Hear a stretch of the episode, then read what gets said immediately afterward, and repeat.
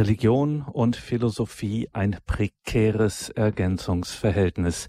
Wir werden wieder philosophisch am heutigen Abend. Herzlich willkommen und grüß Gott zu dieser Sendung, sagt Gregor Dornis. Eine Sendung mit dem Mediziner und Philosophen Dr. Dr. Boris Wandruschka. Religion und Philosophie, was haben die beiden miteinander? Was läuft da? Religion und Philosophie, die einen sagen bloß nicht, die beiden lassen mal besser die Finger voneinander, kann ja nur schiefgehen, sieht man ja am Christentum. Die anderen sagen, Religion und Philosophie, best friends forever, tolles Paar, sieht man ja am Christentum. Also was nun? Wahrscheinlich liegt die Wahrheit irgendwo in der Mitte, wie so oft, und sich da mal auf eine Spurensuche zu begeben, ist nicht nur akademische Spielerei. Das geht direkt ins Leben, auch und gerade ins Leben mit Gott, wie wir das bei Radio Horeb nennen. Jemand, der diese Frage seit Jahrzehnten lebt, arbeitet und, ja, kann man schon auch so sagen, betet, ist Boris Wandruschka. Wir sind sehr froh, dass er sich hier für diese Reihe Zeit nimmt. Der Mediziner und Philosoph Dr. Dr. Boris Wandruschka er hat zu dieser Frage Religion und Philosophie seit langem, wie gesagt, gearbeitet, nicht nur, aber zuvorderst und an erster Stelle auch mündend in seine einzigartige Philosophie des Leidens. In Stuttgart haben wir Boris Wandruschka nun am Telefon. Guten Abend, grüß Gott nach Stuttgart, Dr. Wandruschka. Ja, guten Abend, Herr Dornes, und ich grüße ebenfalls sehr herzlich alle Hörer von Radio Horeb. Liebe Hörerinnen und Hörer, Boris Wandruschka hat eine sehr schöne Homepage, eine Website boris-wandruschka.de haben wir in den Details zu dieser Sendung natürlich auch verlinkt und auch einen Hinweis auf sein jüngstes Buch Der heilige Tausch Ideen zu einer Zukunft des Christentums. Dr. Wandruschka, wir gehen direkt hinein. Sie haben uns etwas vorbereitet. In einem ersten Teil haben wir schon mal so ein bisschen so die Problemfelder aufgerissen und gemerkt, ja, es ist tatsächlich ein Ergänzungsverhältnis und man kann auch nicht ohne Grund sagen, auch ein prekäres Ergänzungsverhältnis Verhältnis. Und heute werden wir konkret, ähm, wenn wir auf das Verhältnis von Religion und Philosophie, Philosophie und Religion schauen. Sie haben uns etwas vorbereitet. Ja, genau. In der Tat, in der ersten Sendung hatten wir ja so eine lockere Übersicht gegeben über wichtige Fragestellungen und verschiedene Aspekte zu dem gesamten Thema. Heute will ich es etwas systematischer im Rahmen eines kleinen Vortrags versuchen. In der Tat, ein Verhältnis liegt vor, das kann niemand leugnen, zwischen Religion und Philosophie. Ich ergänze noch als drittes zwischen Religion, Philosophie und Wissenschaft. Dazu später mehr.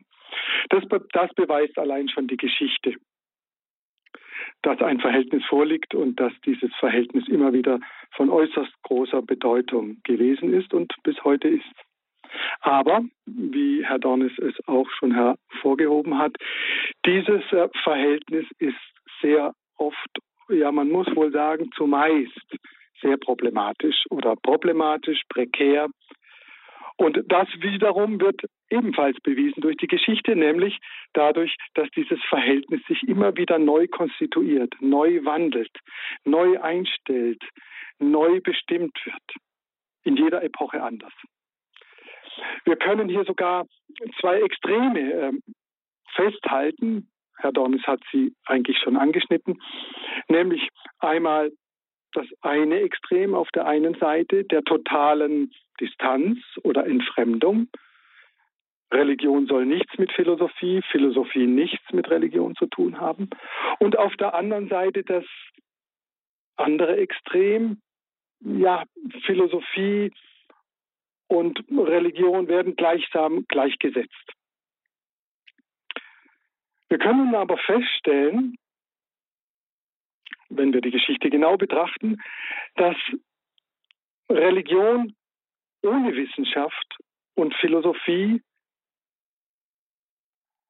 immer in die Gefahr geraten ist, in Aberglaube und Fundamentalismus abzurutschen, während umgekehrt Philosophie Klammer auf Wissenschaft, Klammer zu, ohne Religion wiederum sehr leicht in Skeptizismus, also in eine Art Zweifelsucht oder in Formalismus oder gar in eine Art äh, Nihilismus, Resignation hineinrutscht.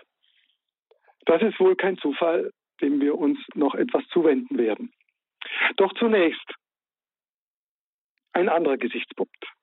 Betrachten wir die großen Hochreligionen der Welt, wozu natürlich Christentum, Judentum, Islam, Buddhismus, Hinduismus, vielleicht auch Konfuzianismus und Taoismus gehören, betrachten wir die mal ganz oberflächlich, dann finden wir eben, dass gerade in den Hochreligionen immer eine Synthese vorliegt von Religion mit Philosophie jetzt im weitesten Sinne, Philosophie im Sinne von ja, äh, Weisheitslehre, so wie es die Griechen erstmal verstanden. Die verstanden ja darunter nicht primär eine streng formale, quasi mathematisch-logische Wissenschaft, sondern eine Weisheitslehre. Die haben wir ja auch im Judentum, man denke an die Weisheitsbücher, die nicht umsonst so heißen.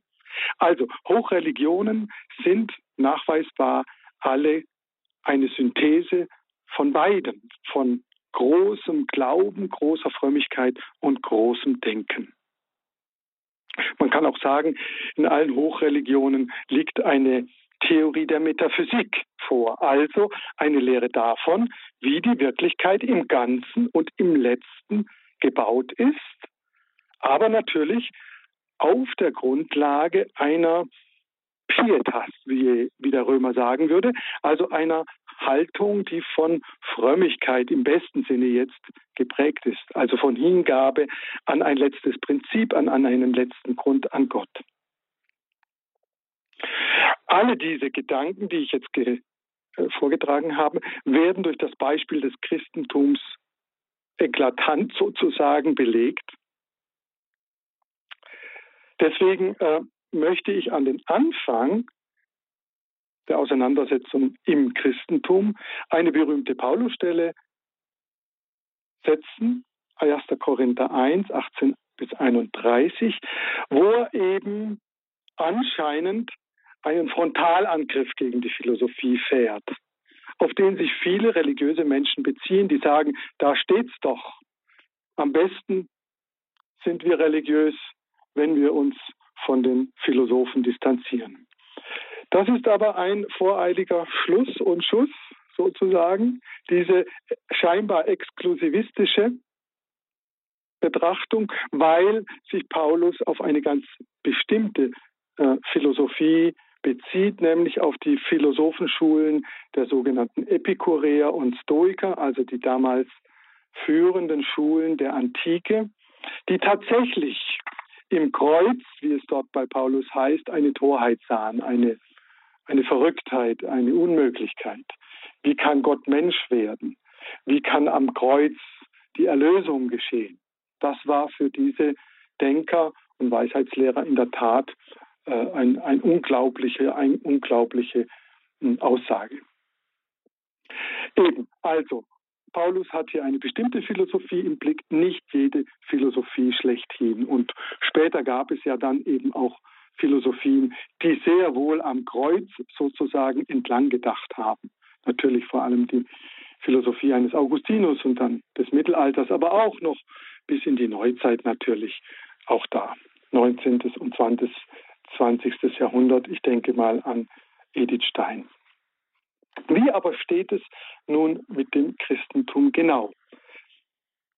Seine Religiosität ist zweifellos keine philosophische primär, keine theoretische, sondern weil fundiert in der Bibel, in der jüdischen Bibel, ist sie, diese Religiosität primär und im Kern praktisch, könnte man das nennen.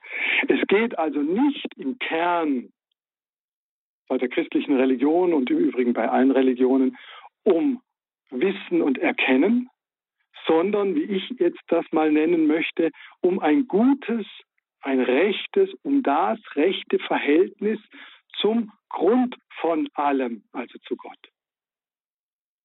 Und eben dieses gute, rechte Verhältnis, das möchte ich mit dem Wort Pietas oder Pietas benennen, das man jetzt schwer im Deutschen übersetzen kann.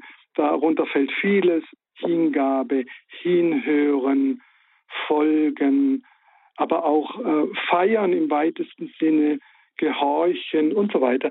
All das gehört dazu. Also, und das sind ja alles, wie wir in der Philosophie sagen, nicht theoretische Akte, also Akte des Denkens, des Erkennens, des Wissenwollens, sondern, wie man heute sagt, performative Akte, also Akte, in denen ich was erreichen will, praktisch erreichen will. Nun aber blieb es nicht dabei. Warum? Wie jede Religion, so musste sich auch das Christentum damals mit anderen Religionen und Weltanschauungen konfrontieren. Und damit entstand natürlich zwangsläufig die Frage, ja, wer hat da recht? Jeder beansprucht die Wahrheit und jeder sagt was anderes. Die einen haben viele Götter, die einen haben einen Gott und so weiter. Viele Unterschiede. Wie können wir jetzt eine vernünftige Wahl treffen?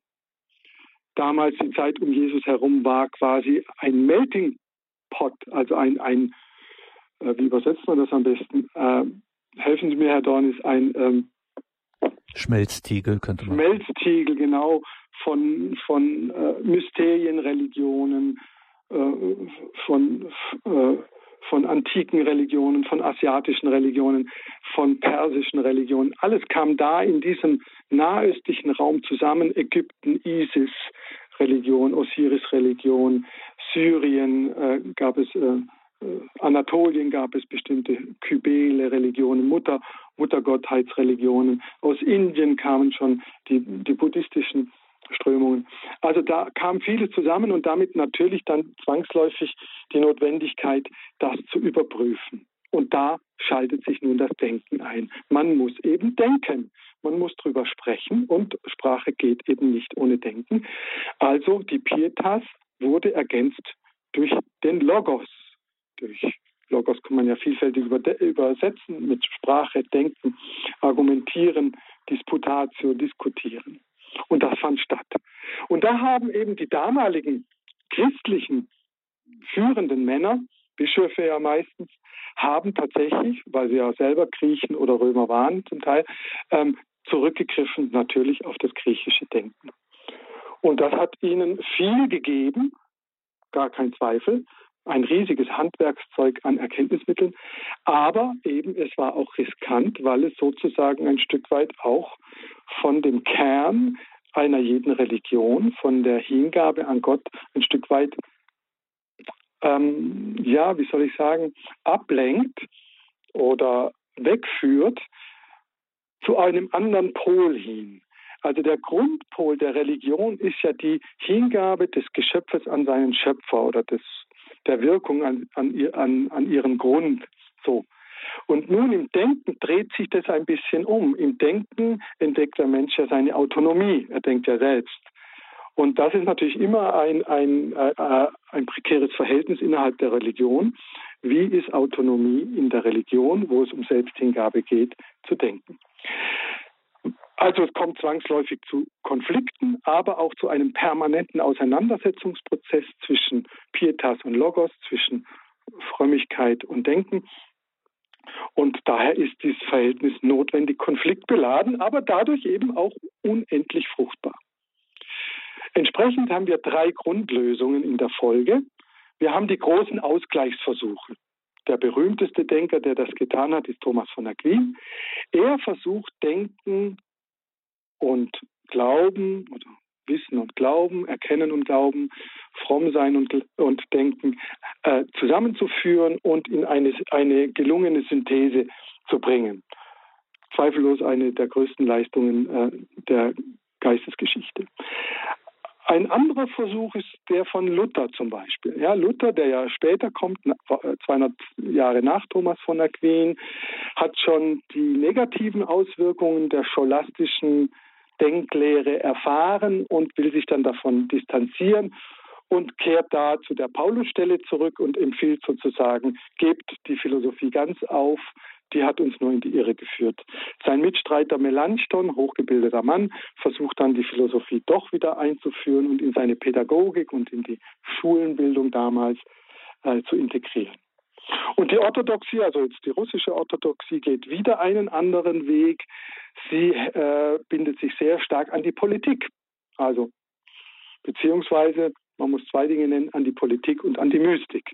Ja, an das Herzensgebet ist ja bekannt. Philokalie hat jemand vielleicht schon mal gehört. Also an diese Tradition der ganz verinnerlichten ähm, Einheitsmystik mit Gott. Das sind sozusagen drei Versuche, das irgendwie zu lösen. Es entstehen damit vier Fragen. Also erstmal, wie ist das Verhältnis eigentlich der Sache nach zwischen Religion und Philosophie? Ähm, wie ist es bisher gewesen? Das wäre dann die historische Frage. Wie ist es heute? Und wie sollte es sein? Wir müssen, ähm, da greife ich jetzt ein, ein, ein Telefonat eines Herrn von letztem Mal auf, wir müssen natürlich hier eine Unterscheidung erst einführen, um hier Klarheit zu kriegen, nämlich was unterscheidet denn Wissenschaft, Philosophie und Religion voneinander? Das möchte ich jetzt kurz machen. Das ist natürlich ein Riesenthema, aber ich mache es kurz, so kurz geht. Ich fange mit dem einfachsten an, mit der Wissenschaft und hier meine ich natürlich die empirische Natur- und Geisteswissenschaft, also jene Wissenschaft, die sich auf die sogenannten Tatsachen oder Fakten bezieht. Damit ist natürlich gemeint alles das, was wir mit unseren Sinnesorganen erfassen können und dann mit dem Verstand eben ordnen. Also es geht um Tatsachenfeststellung und deren rationaler Bearbeitung. Vielleicht haben schon manche gehört, das Prinzip der Induktion. Man versucht dann in den Tatsachen, das sind ja immer einzelne unverbundene Dinge, da versucht man dann Gesetzmäßigkeiten herauszudestillieren und klassifiziert dann, verallgemeinert, äh, wiederholt das in Experimenten und äh, stellt Konditionalitäten und Kausalitäten her. Was bedingt was? Durch was entsteht was anderes? Ähm, diese Tatsachen äh, müssen natürlich falsifizierbar sein. Das heißt, ein anderer muss sie auch beobachten und überprüfen können. Aufgrund dessen ist die empirische Wissenschaft nie vollständig zu sichern. Ja, es gibt in der empirischen Wissenschaft, ob Geistes- oder Naturwissenschaft, kein absolut sicheres Wissen. Das gilt spätestens äh, nach Karl Popper. Das ist so ein Name, der hier wichtig ist. Wir haben nur hypothetisches äh, Wissen, was wahrscheinlich richtig ist, aber immer wieder widerlegt werden kann und nie absolut sicher ist. Das ist natürlich ganz wichtig. Warum? Jetzt wird es hochinteressant. Weil empirische Wissenschaft ohne Glaube gar nicht möglich ist. Da wird jetzt jeder denken, wie? Ich muss religiös glauben, um empirische Wissenschaft zu treiben? Natürlich nicht. Es geht hier nicht um einen religiösen Glauben, sondern um einen, ja, ich nenne es wirklich den Wissenschaftsglauben. Ohne einen Wissenschaftsglauben können Sie keine Wissenschaft betreiben. Und sie können natürlich auch keine Technik betreiben. Kein Mensch kann sich in ein Auto setzen oder ein Handy bedienen, ohne zu glauben bzw. zu vertrauen, dass das Ding schon irgendwie funktioniert. Das können wir als Laien vor allem, aber auch kein anderer Wissenschaftler alles im Detail nach, nachkonstruieren, nachweisen, sondern wir müssen auch auf Experten Wissen, Expertisen, wie man sagt, uns ähm, gläubig, vertrauensvoll beziehen. So, das ist die empirische Wissenschaft. Schon die kommt nicht ohne einen Glaubensakt, eben einen spezifisch wissenschaftsbezogenen Glaubensakt aus. Die philosophische Wissenschaft, ähm, ja, die, die geht anders vor. Die geht zwar auch von Fakten aus, also meistens von der Erfahrung eben, aber sie zielt dann nicht auf die Faktenerkenntnis allein, sondern sie zielt auf die letzten Gründe unserer Erfahrungswelt. Also was sind die letzten Ursachen, Quellen, Gründe, Bedingungen des Seienden? Man spricht dann vom Seienden, das durch das Sein, also durch das Ganze, das Sein im Ganzen oder das Sein im Grunde bedingt ist. Die Philosophie zielt auf die letzten Prinzipien des Denkens, Fühlens, Wollens, Erkennens. Und deswegen transzendiert sie die empirischen Tatsachen. Sie zielt über alles Erfahrungsmäßige hinaus. Man spricht eben von Transzendierung, übersteigen in eine Transzendenz, also in etwas, was der sinnlichen Wahrnehmung nicht direkt zugänglich ist, Gott zum Beispiel. Die Frage ist immer nur, und die war, ist seit 2000 Jahren oder 2500 Jahren umstritten, wie kann sie über die Erfahrung hinausführen? Mit welchen Mitteln? Das kann ich hier jetzt nicht nachweisen, wie sie das macht. Aber im Allgemeinen kann ich sagen, sie tut es durch Vernunft, Vernunftschlüsse. Sie schließt von Tatsachen zurück auf die notwendigen Bedingungen dieser empirischen Tatsachen. Also ich gebe ein Beispiel. Wir können alle wahrnehmen, unser Leben, die Welt ist im Werden, es ändert sich ständig. Und nun kann man ja fragen, war das immer so? Hat sich immer alles geändert? Und ist alles dem Werden unterworfen oder hatte das mal einen Anfang? Und dann gibt es eben Denker, Thomas von Aquin und Kant und schon Aristoteles, die haben Beweise geführt oder versucht, versucht zu führen, um zu zeigen, ja, diese veränderliche Welt hat einen Anfang oder sie hat eben keinen. Da streiten sie sich dann. Entscheidend ist aber, die Philosophie sucht die fundamentalsten Prinzipien und Bedingungen des Seins, des Lebens, des Erkennens, die Ursprünge von allem zu erkennen. Und zwar eben mit rationalen Mitteln. Und nun die Religion. Was versucht die? Das haben wir ja schon ähm, ein bisschen gehört. Auch sie, und da ist die Ähnlichkeit zur Philosophie, sie, auch sie strebt zum letzten Grund aber offensichtlich nicht durch einen Vernunftrückschluss, schon gar nicht durch eine Tatsachenfeststellung, die sagt, da ist Gott, da drüben äh, im Baum oder so. Das machen noch die magischen Religionen sozusagen, die versuchen das noch in der sinnlichen Materie zu entdecken, das Göttliche. Der christliche Gott aber ist transzendent, auch wenn er natürlich in die Welt hineinwirkt und sich darin ausdrückt, aber er steht über ihr.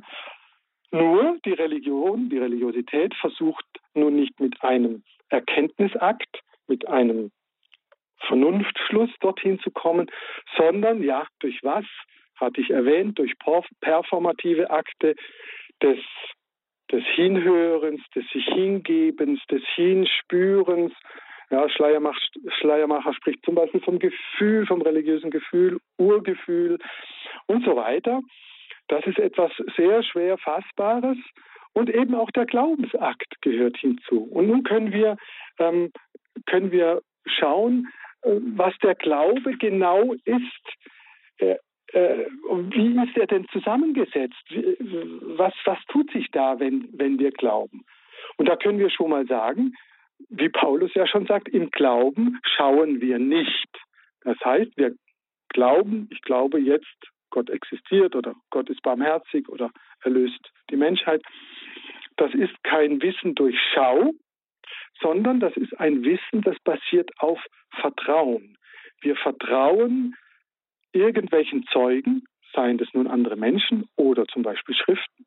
Wir vertrauen, dass das, was dort gesagt wird, wahr ist und eine Aussage über den letzten Grund, also Gott, gibt.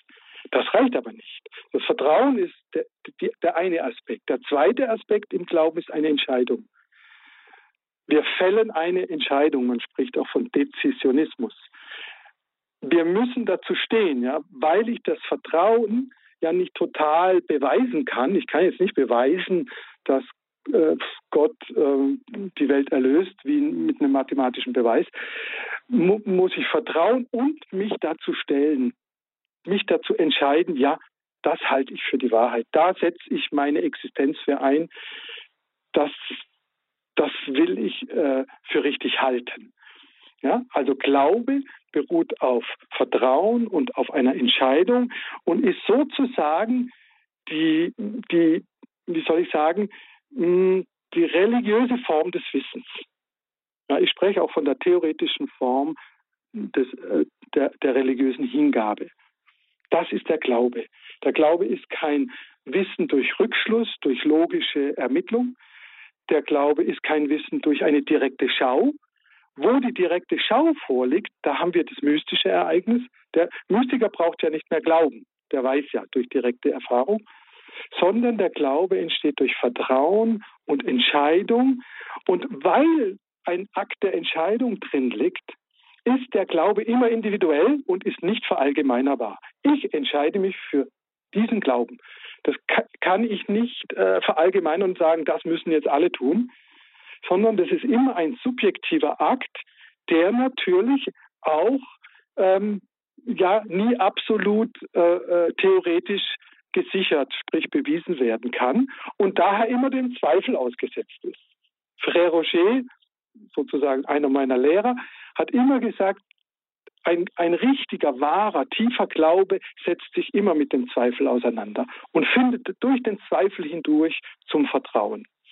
Und damit kommen wir zu dem entscheidenden Punkt, weil der Glaube eben nicht absolut bewiesen werden kann, braucht er immer eine kritische Instanz, ähm, die überprüft, ist das jetzt Aberglaube, ist das jetzt äh, nur ein Scheinglaube oder äh, hat dieser Glaube auch Substanz? Und deswegen bedarf der religiöse Glaube sowohl des wissenschaftlichen Glaubens, also der empirischen Wissenschaft, als auch der philosophischen Vernunft. So jedenfalls meine, mein Dafürhalten, mein Plädoyer. Nicht, weil der Glaube schwach ist oder falsch oder ungenügend, sondern weil er seiner Natur nach nicht verallgemeinerbar ist und sozusagen eine Art geliehenes Wissen ist, beruhend auf Zeugenschaft, der ich eben vertraue, brauchen wir immer eine, äh, eine kritische Instanz, die guckt, was glaube ich da eigentlich? Woher habe ich das? Sind die Quellen vertrauenswürdig oder sind die Quellen, die Zeugen, die Schriften ein Fake zum Beispiel? So, also, daraus kann man jetzt ableiten, zwei Sätze, die auch im Mittelalter ähm, verbreitet waren, jedenfalls einer. Fides querens intellectum ist der berühmteste. Der Glaube sucht die Vernunft, sagt Anselm von Canterbury. Also der Glaube sucht die Vernunft nicht, um sich in Vernunft aufzulösen, das ist ein Irrtum, sondern um sich durch die Vernunft kritisch zu sichern. Aber auch umgekehrt gilt, Intellectus, der Satz stammt jetzt von mir, querens fidem. Also die Vernunft sucht auch den Glauben, weil eben die Vernunft auch nicht alles wissen kann und das Vertrauen braucht. Wir können im Alltag, im Umgang mit Technik, zwischenmenschlich nicht alles beweisen. Wenn ein Mensch mir was sagt, kann ich nicht äh, einen Beweis führen, ob er mich jetzt in jeder Hinsicht anlügt oder nicht. Ich muss auch vertrauen können. Und damit wird aber klar, dass der Glaube eigentlich gar kein Gegensatz zum Wissen ist, sondern nur ein Gegensatz zu einem begründeten Wissen. Aber an sich ähm, braucht der Glaube eben auch äh, die kritische Vernunft, das begründete Wissen, um sich abzusichern. Man kann das auch so noch begründen, dass vielleicht jetzt ähm, zum Schluss, das habe ich ja, äh, ich fasse es mal so zusammen, ähm, der Glaube kann niemals auf der Adequatio re et intellectus beruhen. Das hört sich jetzt furchtbar an. Das ist ein Satz von äh, Thomas von Aquin. Erkenntnis besteht immer oder Wissen besteht immer darin, dass mein Denken mit einer Sache übereinstimmt. Also Adäquatio ist die Übereinstimmung zwischen Re, der Sache und meinem Versuch, denkerisch sie zu erfassen. Wenn das übereinstimmt, habe ich eine richtige Erkenntnis. Wenn sie falsch ist, dann habe ich eine falsche Erkenntnis oder eben gar keine Erkenntnis. So. Der Glaube schafft es aber nie zu dieser Adäquatio, zu dieser Übereinstimmung zu kommen. Das gelingt nur der Schau, der mystischen Schau oder dem logischen Beweis. Das ist eben aber nicht der Glaube. Und eben deswegen äh, bedarf der Glaube ähm, der Philosophie, der religiöse Glaube der Philosophie, aber auch der Wissenschaft, um ein reifer, um ein gegründeter um ein, ein, ja, um ein lebenspraktisch auch überzeugender und tragfähiger Glaube zu sein. Ähm, dann sozusagen ähm, kann man eigentlich sagen, nähert er die Adäquatio an, also die Übereinstimmung mit dem, was wir eben glauben. Zum Beispiel, ich glaube die Existenz Gottes. Und wenn ich jetzt ich nehme ein Beispiel, die fünf Gottesbeweise von Thomas hernehme und ich sage mir, na, also ganz überzeugen sie mich nicht, aber sie sind schon ziemlich plausibel, dann hat mein Glaube auch, auch ein, ein, noch einen vernünftigen Untergrund. Und das, äh, ähm, meine ich, äh, spricht eben dafür, dass Glaube und Vernunft sich zu ergänzen haben. Sie brauchen einander und sie schließen sich nicht aus. Sie sind prekär, sie sind konflikthaft, weil sie sich zu ergänzen haben. Sie brauchen einander und sie schließen sich nicht aus. Sie sind prekär, sie sind konflikthaft, weil sie sich, weil sie gegenseitig sich kritisch betrachten müssen.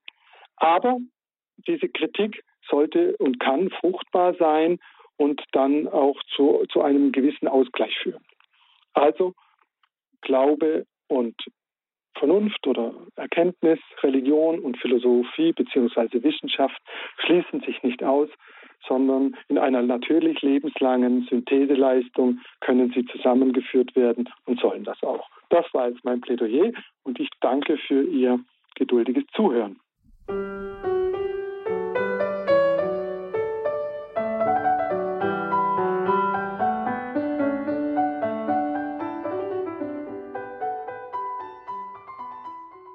Religion und Philosophie ein prekäres Ergänzungsverhältnis. Dies ist eine Reihe mit dem Mediziner und Philosophen Dr. Boris Wandruschka und heute ging es in einem ersten, wirklich auch systematischen Teil um die Grundlegung dieses, genau dieses Verhältnisses Religion und Philosophie, genauer hin aus christlicher Perspektive mit diesem Schwerpunkt, dann auch der Blick auf den christlichen Glauben.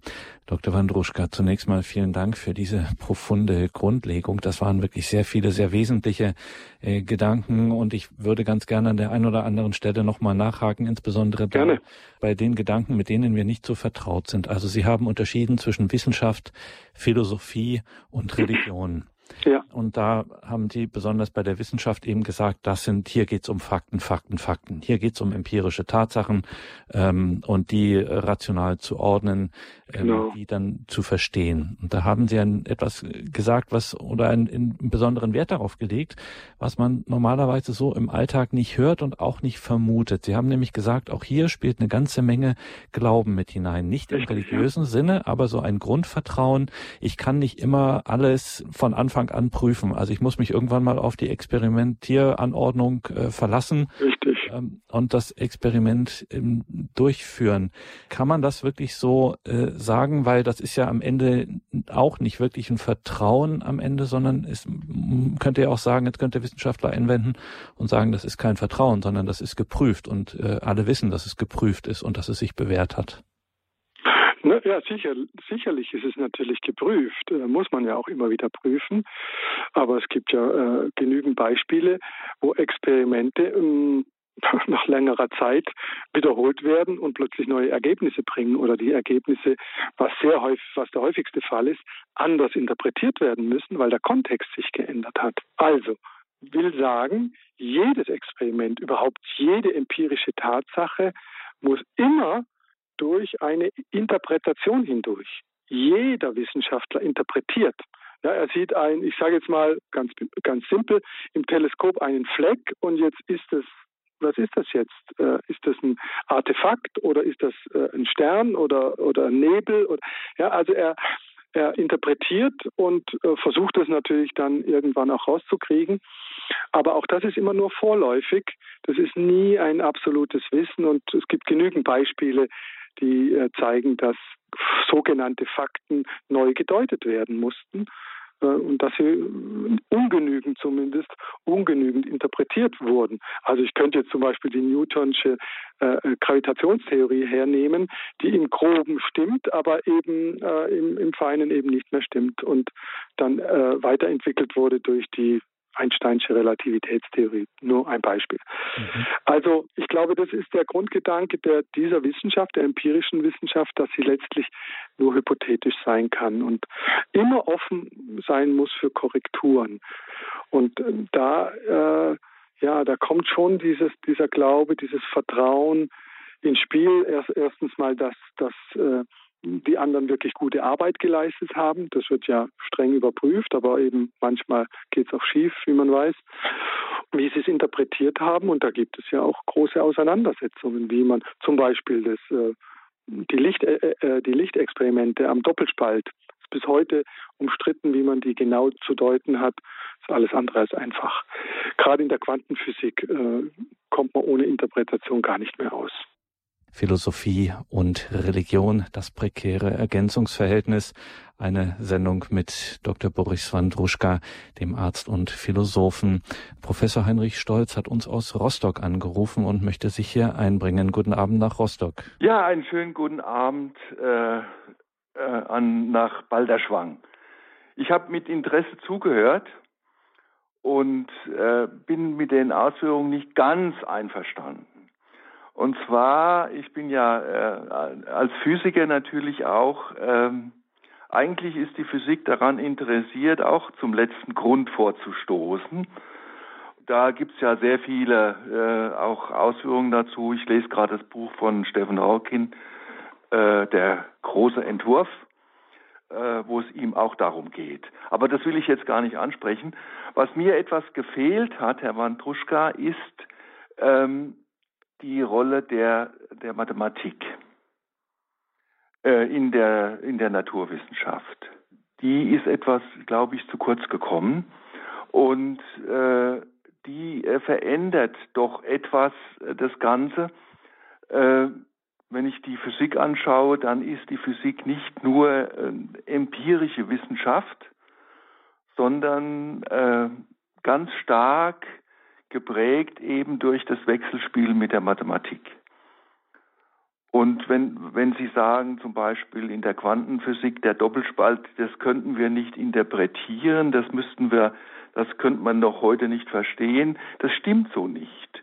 Was äh, völlig klar ist dort, ist äh, die mathematische Struktur, die da äh, wirkt und die dort herrscht und die das Ganze bestimmt. Wo wir Schwierigkeiten haben, ist unsere sozusagen alltäglichen Erfahrungen, zum Beispiel, dass sich eben ein, ein, ein, ein Materieteilchen wie ein Teilchen verhält, dass es also einen Ort hat und äh, sich bewegt oder auf der anderen Seite eine Welle, die also sich ausbreitet und überall gleichzeitig vorhanden ist, dass wir diese ähm, Erfahrungen aus unserer täglichen Welt nicht übertragen können, dass die einfach nicht stimmen. Und das auch, äh, das ist auch das, was äh, die Philosophie und auch die Theologie die Probleme hat, äh, dass sie auf der alltäglichen sozusagen Erfahrung stark aufbauen ja, wenn ich mir zum Beispiel die Schriften von Thomas von Aquin anschaue, der beruft, sich, der beruft sich immer auf die alltäglichen Erfahrungen, aber die sind falsch. Die beschreiben nicht die Wirklichkeit. Vielen Dank für, für die sehr qualifizierte Kritik auch und Ergänzung. Äh, in der Tat habe ich natürlich jetzt hier äh, mich nicht groß über die Mathematik und die Rolle der Mathematik ausgelassen. Das würde den Rahmen komplett sprengen ohne Mathematik gibt es natürlich keine moderne Naturwissenschaft, ist ja gar kein Zweifel. Ich habe das schon äh, sozusagen damit eingebracht, dass ich ja sagte, die Wissenschaft basiert zwar auf der Tatsachenfeststellung über die Sinneswahrnehmung, aber sie ähm, geht dann operativ vor und bearbeitet dieses Material und das macht sie natürlich vor allem, nicht nur, aber vor allem mit der Mathematik. Hier spielt die Mathematik eine zentrale Rolle. Also eben indem sie zum Beispiel eben Gesetzmäßigkeiten entdeckt und dann mit diesen Gesetzmäßigkeiten natürlich eigenständig weiterrechnet und äh, viele Ableitungen ähm, vollzieht und so weiter. Also ein, ein, riesiger Punkt. Ohne Mathematik keine Naturwissenschaft, gar keine Frage. Ist, das ist ja die Mathematik, insofern sie in der Physik ähm, eine Rolle spielt und quasi der Physik dient. Aber es gibt natürlich eine äh, Mathematik, die mit Physik gar nichts zu tun hat. Äh, die Mathematik ist ja auch eine eigene Wissenschaft. Sie ist sogar, wenn sie zum Grund äh, strebt, eine philosophische Wissenschaft. Selbst das gibt es. Wenn ich äh, zum Beispiel an die Unendlichkeitslehren von Cantor und anderen denke. Also auch, auch da wäre noch viel zu sagen, aber das hätte jetzt einfach den Rahmen komplett äh, gesprengt. Ähm, das ist ein hochspannender Teil. Also äh, ich bin, da völlig d'accord, dass die Mathematik, äh, wie übrigens schon Platon lehrte, uns auch zu den letzten Gründen und eben auch zu einem philosophischen Denken erzieht. Aber wie gesagt, das, das hätte jetzt hier den Rahmen gesprengt, da wäre noch viel zu, zu sagen. Und natürlich habe ich das so gemeint, wie Sie sagten, mit dem Doppelspaltexperiment, dass äh, das natürlich mathematisch äh, erfasst ist, aber eben nicht in unserer Anschauung abgebildet werden kann. Das ist auch klar. Aber eben deswegen müssen wir es ja interpretieren. Wie können wir das mit unserer Anschauung irgendwie äh, vereinbaren und irgendwie uns in die Vorstellung heben, damit wir uns da was bei denken können. Aber das ist selber ein riesiges Feld, gar kein Zweifel. Ob die Physik, ob die Naturwissenschaften jetzt selber wirklich zum letzten Grund äh, vorstoßen. Sie wollen das manchmal. Ich meine, es geht nicht aus verschiedenen Gründen, kann ich hier jetzt nicht ausführen. Sie streben das immer wieder an. Jetzt haben wir ja eine neue Leitwissenschaft, die Neurobiologie, die will dann auch alles erklären. In der Regel scheitert es immer wieder. Ich finde, aus, äh, aus äh, wissenschaftstheoretischen Gründen ist es nicht möglich, dass Naturwissenschaften und übrigens auch die Geisteswissenschaften Letztaussagen machen können. Das kann die reine Mathematik, das kann die reine Philosophie und die Religion tut es eben, aber nicht mittels theoretischer Akte und theoretischer Begrifflichkeiten, sondern sie tut das, äh, wie ich ja ausgeführt habe, auf einem ganz anderen Wege. Und um da an der Stelle das Stichwort äh, auf aufzugreifen und ja auch eine Lanze für die Neurobiologie zu äh, brechen, die genau dieses Problem, was Herr Stolz ähm, adressiert hat, nämlich auch immer wieder aufgreift mit dem Hinweis darauf, dass wir eben Organismen unserer Größenordnung ähm, einfach in einer soliden Welt leben aufgrund unserer Erfahrung. Richtig, also das natürlich. heißt, Dr. Wandruschka, ne, das wäre auch nochmal eine, eine spannende Frage, die jetzt vielleicht nicht in unserer Frage. Reihe ähm, ja. mal zur Sprache kommt, aber wie ist das eigentlich mit einer Wissenschaft, die sich im mikroskopischen und makroskopischen mikroskopischen Bereich bewegt und hier Wahrheiten vorfindet, mit denen hm. mesoskopische Wesen wie wir, in denen sich einfach die Dinge ausmitteln, äh, keine Erfahrung und Intuition haben. Ne? Ja klar, das ist das Problem. Und deswegen muss man ja immer Transformations- oder Translationsleistungen vollbringen. Man muss also aus den, aus den anderen Bereichen Mikro und Makro überführen in den Meso. Das geht halt nicht anders. Schon jedes Experiment macht das, aber unsere Anschauung macht es eben auch. Äh, nehmen Sie doch nur äh, die Kartografien des Weltalls. Das wird immer verpixelt in Farben, ja, damit man die Hintergrundstrahlung sieht, aber natürlich kann man die nicht sehen und so weiter. Also das sind ja Versuche, dass wir doch eine Anschaulichkeit äh, in unserem Vorstellungsvermögen, aber das kann ja nur inadäquat sein. Das kann ja nie vollkommen angemessen sein, weil es eben, wie Sie richtig sagen, äh, Meso äh, oder also im, im, kleinen Bereich, im Mikrobereich oder mikrophysikalischen oder makrophysikalischen Bereich sich aufhält.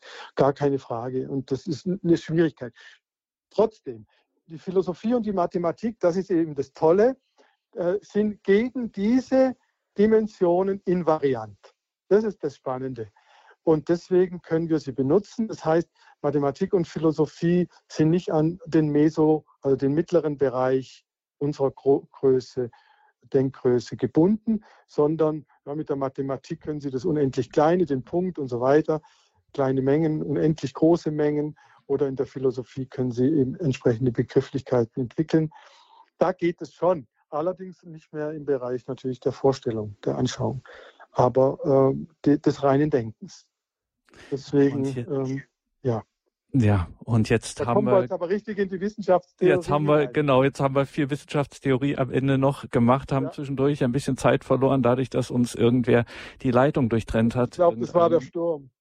Ah, okay, sehen Sie, haben wir einen Schuldigen gefunden, gut, ja. ähm, der uns dazu das, dessen beraubt hat, hier noch ein bisschen über Glauben ähm, und ja, dieses prekäre Ergänzungsverhältnis ja. zwischen korrigieren, zwischen kontrollieren und äh, fruchtbar werden miteinander, ähm, zwischen Philosophie und Religion. Da müssen wir weitersprechen. Bloß gut, dass wir hier in einer Reihe sind und dass wir uns da im Juni wieder hören und dann fortsetzen und dann hier weiterkommen, liebe Hörerinnen und Hörer. Wir haben einen hochspannenden, hochinformativen, äh, wichtigen Impulsvortrag von Dr. Wandruschka hier gehört. Allein schon deswegen lohnt es sich, diese Sendung nachzuhören, diese Gedanken noch einmal in Ruhe zu verfolgen und das vielleicht auch mal auf das eigene Glaubensleben hin zu, ja, zu reflektieren, einfach mal zu überdenken, darüber mal ein bisschen innerlich auch nachzuhorchen, lohnt sich auf jeden Fall. Sie können sich ganz klassisch eine CD bestellen. Sie können das Ganze auch in Kürze in unserer Mediathek nachhören.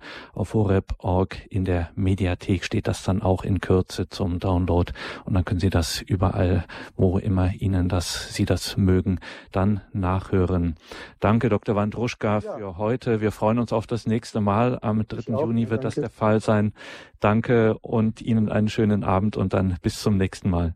Dankeschön ebenfalls. Grüße aus Stuttgart. Wiederhören. Danke Ihnen, liebe Hörerinnen und Hörer. Hier folgt jetzt um 21.30 Uhr die Reihe Nachgehört. Danke vor allem auch an Bettina Radermacher in der Regie und Technik. Ohne ihren ehrenamtlichen Einsatz hätte es diese Sendung heute Abend nicht gegeben. Sie begleitet Sie nun weiter hier durch das Programm. Alles Gute und gottesreichen Segen wünscht ihr Gregor Dornis.